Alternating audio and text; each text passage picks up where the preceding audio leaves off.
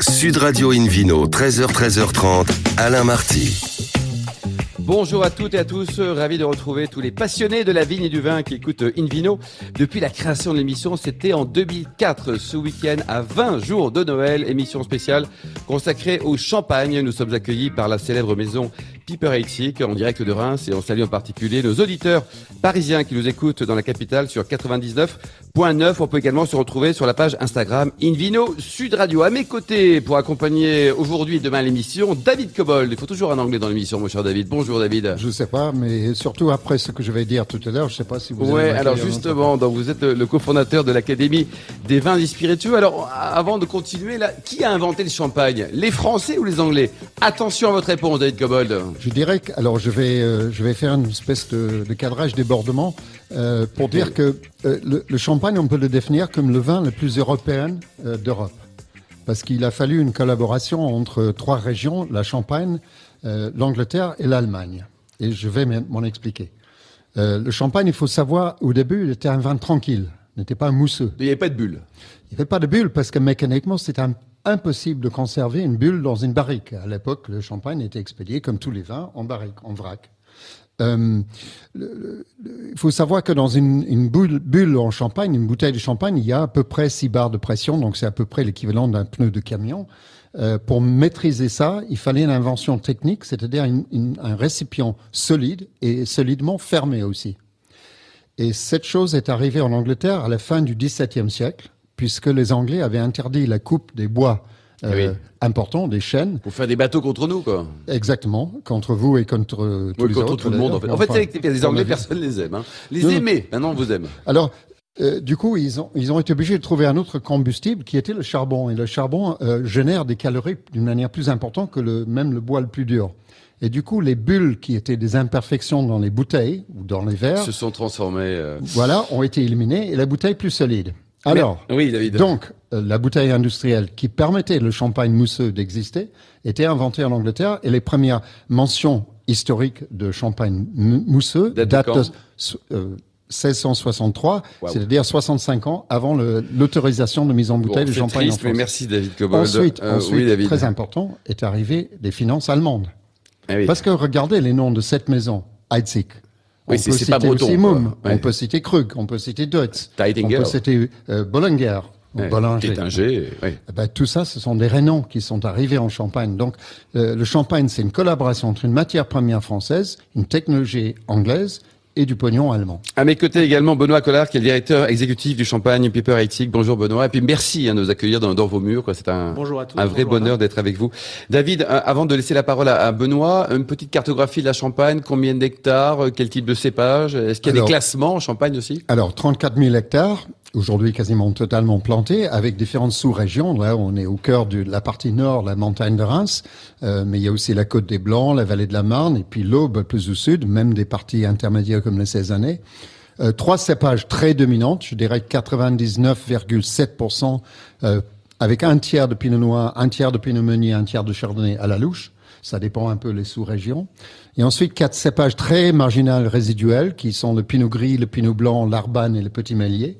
Mais on en parle très peu, mais, mais Et Ça existe encore. Et quoi. ça existe, et certains vignerons euh, font des cuvées avec ces cépages-là. Et il y a des classements de cru ou pas? Est-ce qu'on trouve il y a des des classements, on en parle assez peu, mais il y a le- le- la Champagne est zonée par village euh, qui ont trois strates. Les grands crus, il y en a de mémoire 17, les premières crues, euh, et puis les crus tout court. Et ça, c'est euh, ça, c'est reflété dans le prix payé au kilo de raisin historiquement. C'est-à-dire que le, les crus les plus nobles, considérés comme les meilleurs, les grands crus, sont payés à 100%. Le kilo, je crois que le kilo est aux environs de 7 euros le, le kilo. C'est quand même Plus que ça maintenant. Ouais, ouais, ouais, donc c'est cher. Euh, ensuite, il y a un décote, euh, donc euh, 100%.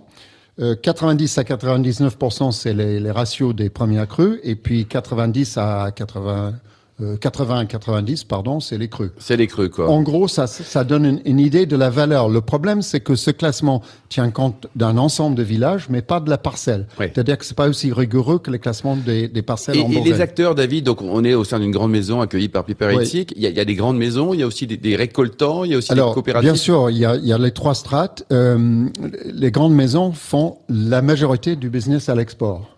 Euh, les récoltants, en général, sont plus focalisés sur les, les marchés locaux, le marché domestique française, par exemple, ou, ou avoisinante. Les caves coopératives pèsent pour à peu près 25% de la production totale de la Champagne.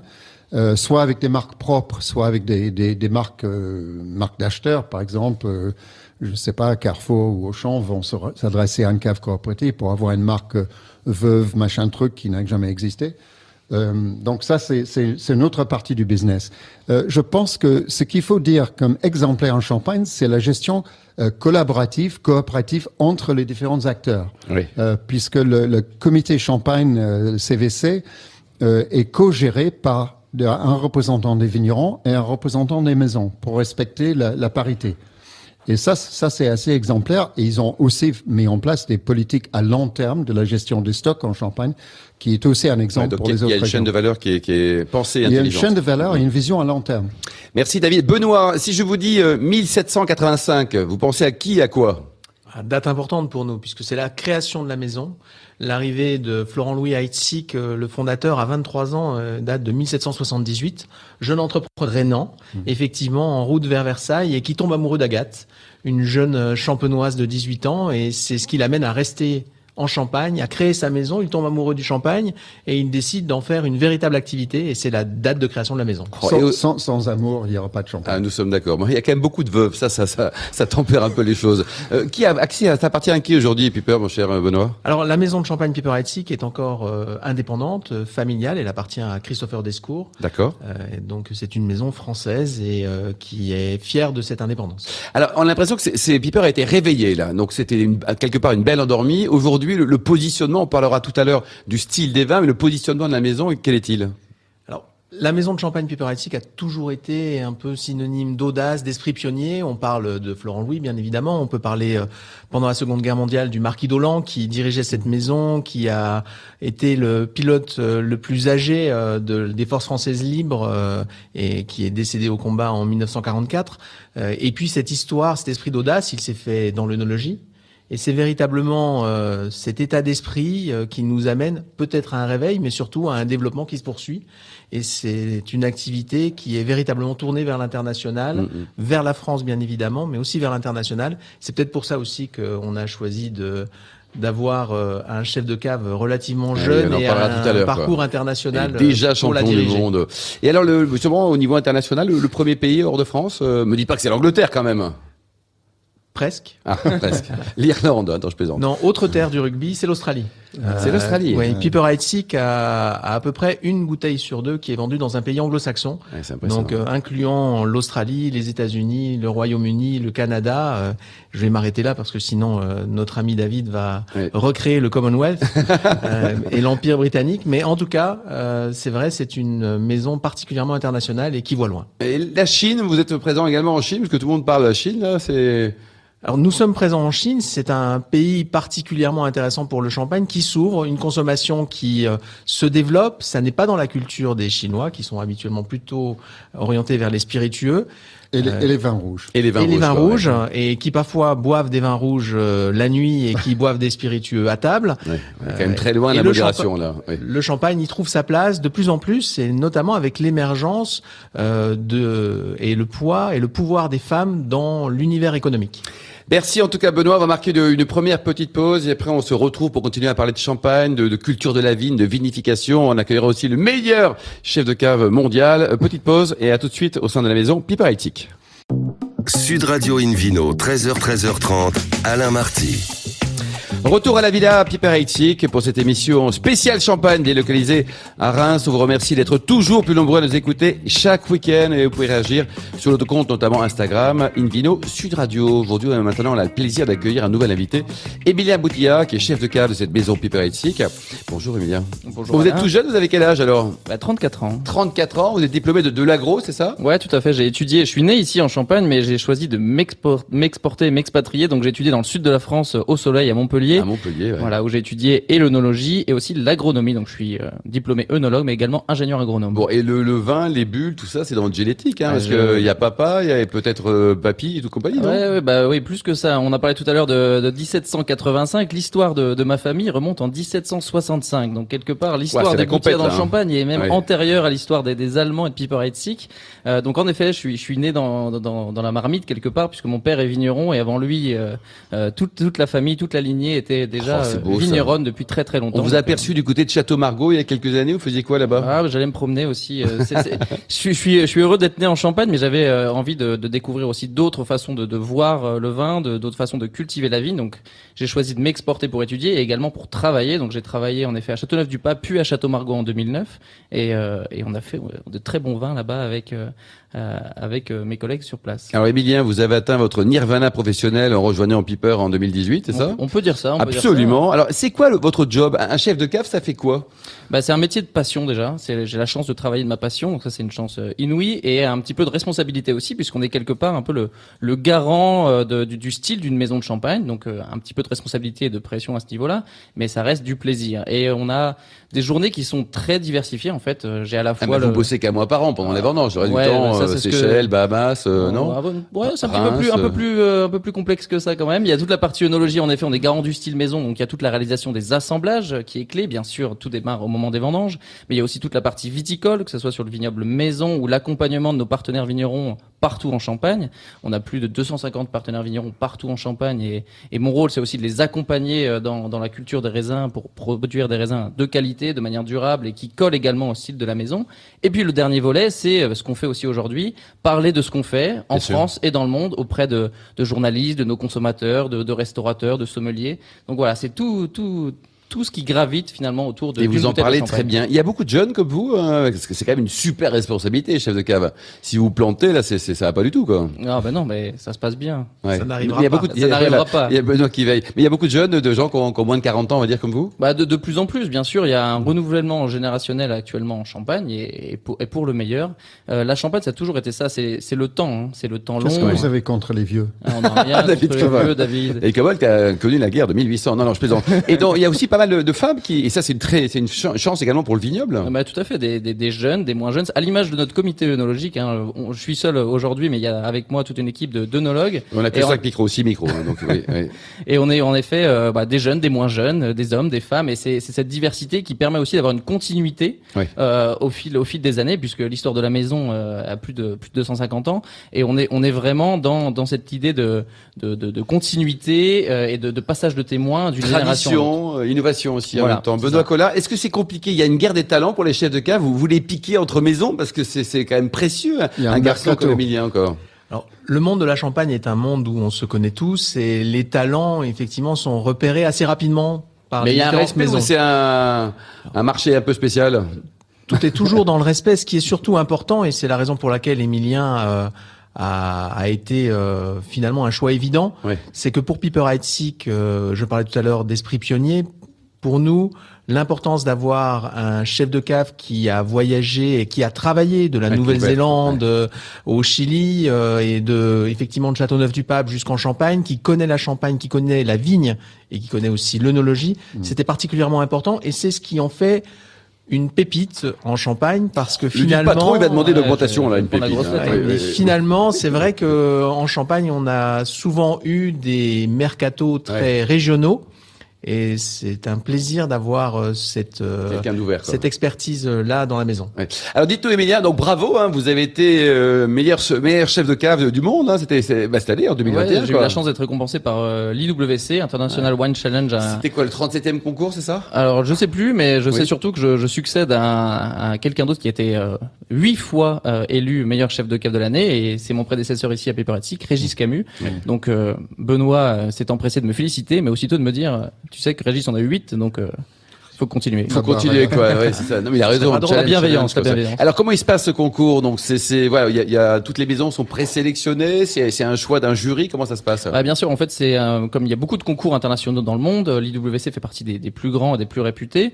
Euh, on présente nos champagnes là-bas qui sont dégustés à l'aveugle et c'est une combinaison entre les résultats des champagnes Piper Seek lors de cette dégustation à l'aveugle et puis euh, un ensemble de, de, de- du, positionnement de la maison, de, du chemin qui est, qui est parcouru par la maison et puis de la personnalité du chef de cave. Donc, euh, Et c'est uniquement entre pairs. Il n'y a pas d'autres bulles issues d'autres régions. Euh, Là, c'est stricto sensus. On, on reste sur le. sur- Pour être tout à fait exact, le titre est meilleur euh, chef de, enfin pas meilleur chef de cave, c'est euh, euh, Sparkling Winemaker of the Year. Donc Oui. toutes les bulles du monde Oui, sont ça, représentées. David, donc ça veut dire c'est encore plus crédible. C'est l'ensemble des bulles, oui, dégustées dans ce concours, qui, est, qui est effectivement un concours très important. Alors on parle de votre job là, euh, pas peut-être pas en ce moment, mais enfin parce que là il fait très très beau comme toujours à Reims, il y a un microclimat là en 39,2 là, j'an- j'annonce la météo là pour tout à l'heure. Euh, euh, vo- votre job, on va le préciser, ça commence par, par la vigne pour élaborer un bon champagne, c'est le raisin in fine.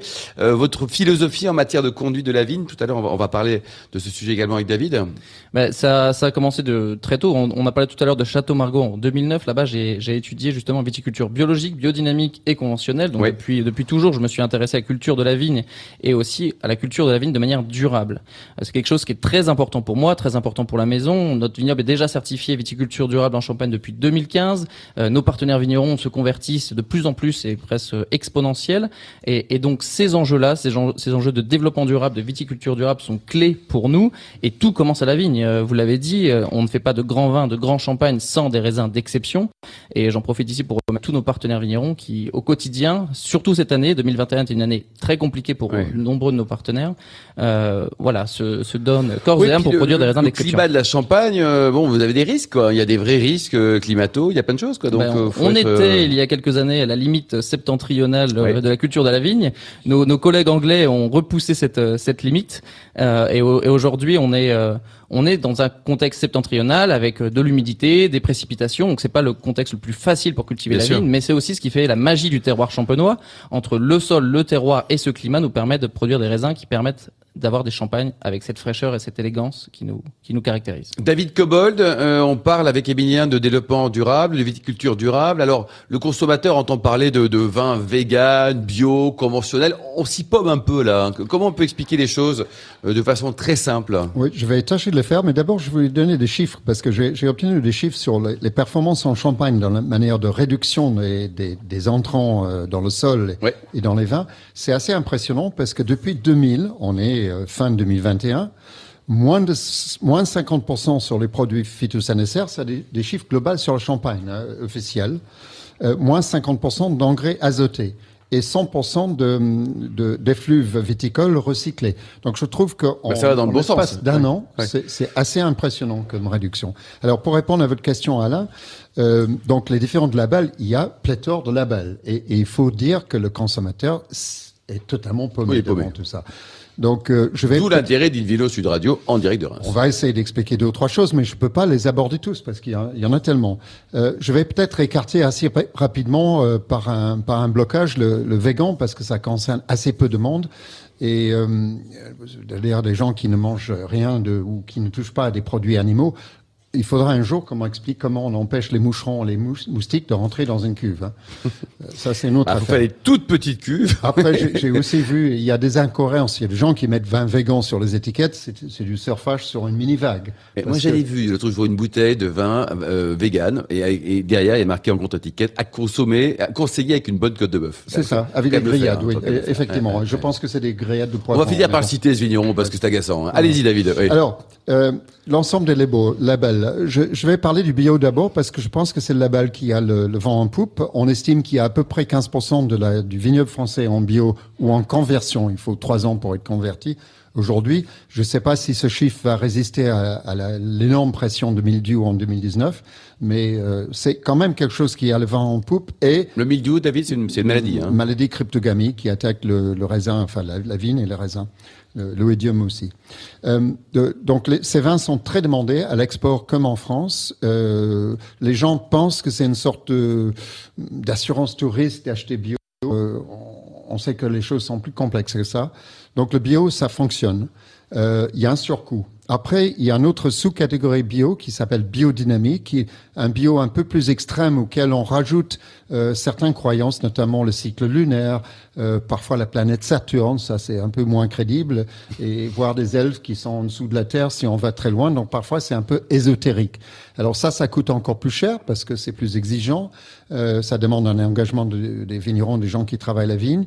Et il y a un impact sur le prix de la bouteille aussi, donc c'est réservé à des vins plutôt plus chers. Et tout ça, c'est marqué sur l'étiquette, David pour Bio le... ce sont des certifications. Il faut obtenir de cette. Il y a différents organismes certifiants. Pour le bio, il y a un organisme européen. Il y a deux organismes en France. Pareil, pareil pour le biodynamie. Après, vous avez des choses de, de viticulture durable, différentes labels. Peut-être le plus connu, c'est Terravitis, où là, c'est une viticulture qui respecte l'environnement, euh, vous avez aussi l'HVE3 qui est soutenu par l'État par français, par le gouvernement, où on va mesurer l'ensemble de l'écosystème d'une propriété. C'est pas simplement la vigne et la vinification, c'est aussi l'ensemble du domaine, c'est-à-dire euh, quels quel est l'état de, des nappes phréatiques, est-ce qu'il y a des, des, des, des chauves-souris, des oiseaux, des prédateurs naturels qui empêchent d'utiliser trop de produits euh, euh, difficiles pour la santé et pour, le, pour le, la vie des sols. Donc, je pense que tout est, fait partie d'un ensemble, d'un mouvement nécessaire et vertueux vers moins de produits sur, le, sur la terre, moins de produits pour l'homme et, euh, et un, une viticulture plus durable euh, pour tout le monde. Benoît, vous réagissez comment au propos de, de David? D'abord, là maintenant on l'a compris, merci David. Euh... Tout à fait aligné et c'est c'est vrai que cette démarche vers euh, vers une viticulture durable, euh, comme Émilien le disait, nous, notre vignoble propre est déjà certifié viticulture durable en Champagne et HVE3 depuis 2015, mais il faut aller plus loin et la la volonté de notre maison, c'est d'avoir l'ensemble de nos approvisionnements et donc de nos partenaires vignerons euh, certifiés euh, très rapidement pour que justement euh, nous nous engagions de manière collective vers cette démarche-là. Et c'est ce qui nous a amené aussi à investir, par exemple, dans une start-up euh, champenoise, Vitibot, euh, qui produit euh, et qui a conçu un tracteur enjambeur autonome et solaire qui doit permettre justement à ces petits vignerons, à des pluriactifs qui n'ont pas le temps de travailler la vigne de manière euh, durable euh, habituellement, mais justement de travailler par une logique de co-farming, c'est-à-dire de, de, de, travail avec leurs voisins et, d'investissement avec leurs voisins. Créé en Champagne. Hein, et cette, cette, cette start-up champenoise, Vitibot, produit donc ce tracteur qui s'appelle Bacchus. et nous sommes particulièrement fiers d'avoir été une des premières maisons à investir. Combien ça coûte On va faire la pub jusqu'au bout. Alors, la, le coût est d'environ, eh ben c'est le coût d'un tracteur enjambeur à peu près traditionnel. Je crois qu'on est euh, aux alentours de, allez, je vais pas dire de bêtises, mais euh, plusieurs dizaines de milliers d'euros. Bon, enfin, on n'est pas en, en surprise. Euh, Émilien, dites-nous, alors, est-ce que vous discutez avec vos pères Parce que là, Benoît parle de, de l'esprit collectif également. Il y, a, il y, a, des réunions entre chefs de cave, petites, moyennes, grandes maisons, en disant qu'est-ce qu'on fait pour être encore plus durable, plus propre, plus RSE Sur les aspects techniques, bien sûr, il y a le CIVC, le comité Champagne qui est là pour encadrer tout ça, mais il y a beaucoup d'échanges, on, on, marche tous dans la même direction, et quelque chose d'important aussi, c'est de dire que ces certifications sont pas une finalité en soi. Nous, on, on encourage nos, nos vignerons surtout à s'engager dans une démarche de progrès continu. Mmh. Donc on est déjà certifié en effet euh, VDC depuis euh, depuis 2015, mais nous on continue sur notre vignoble à aller plus loin. Aujourd'hui on a banni les herbicides, on a ramené de la biodiversité autour de nos vignobles. Ça c'est vous qui l'avez fait ou ça a été fait par le euh, depuis depuis 2015 en fait chaque année on, on, progresse, on va de plus en plus loin, on réduit la quantité d'intrants utilisés, on ramène euh, comme j'ai dit la biodiversité en plantant des haies, on a encore planté euh, plus de 300 arbustes cette année autour de notre vignoble pour ramener de la biodiversité, des insectes, de la vie dans nos vignobles. Euh, donc c'est vraiment réduction des intrants, des, des, amendements organiques, ramener de la biodiversité dans les vignobles, la gestion aussi des, des, des sous-produits, des déchets. Donc c'est vraiment une vision systémique et d'amélioration continue chaque année, faire mieux, voir qu'est-ce qu'on peut améliorer. Donc sur notre vignoble par exemple, nous on expérimente des techniques biologiques aujourd'hui pour voir si on peut encore aller plus loin dans. Vous avez dans des chevaux ou pas Parce qu'un tracteur c'est bien, solaire. Il n'y a, a, pas des animaux tout ça qui non Non aujourd'hui on a des, petites abeilles, on a des petites abeilles produisent du miel euh, sur, sur notre vignoble de, de Courma, mais, mais qui participe à une lutte plus naturelle contre les ravageurs de la ville, mais pas de chevaux. Non. Et pour terminer ce millésime 2021, euh, là, il va être comment là Dites-nous là? Ah ben, on est en plein dans, dans les dégustations vin clair. Et on s'en sort bien. Les, les qualités des les vins clairs, c'est quoi? C'est-à-dire qu'on ah, pas de bulles encore, non? Tout à fait, c'est ça. C'est le, le terme qu'on donne au vin, vin tranquille, vin tranquille mm. après fermentation alcoolique et malolactique quand on l'a fait. Ça devient technique, mais en tout cas, c'est des vins qui n'ont pas encore des bulles. Ce sont les bases que je vais pouvoir utiliser pour réaliser les assemblages. Des C'est millésimable ou pas à votre avis?